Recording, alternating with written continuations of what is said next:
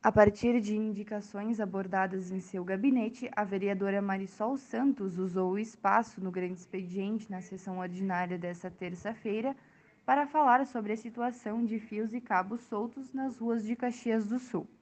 A parlamentar apontou que a solução para o problema, que afeta a população e a estética das ruas do município, é o projeto Luz, Cor e Flor do Poder Executivo.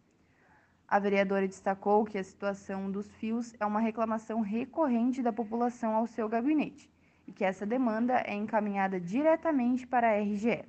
Assim, a concessionária toma as devidas providências para sanar o problema.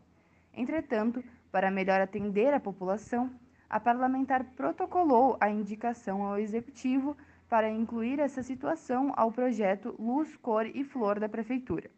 Marisol destacou a importância do plano criado pela vice-prefeita Paula Iores, que visa atender às demandas de líderes comunitários.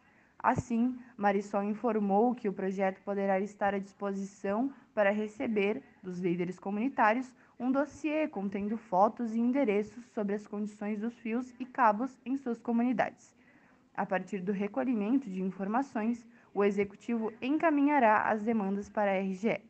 A parlamentar informou que o plano de inclusão será analisado e organizado pelo Poder Executivo e colocou seu gabinete à disposição para continuar atendendo às demandas da comunidade.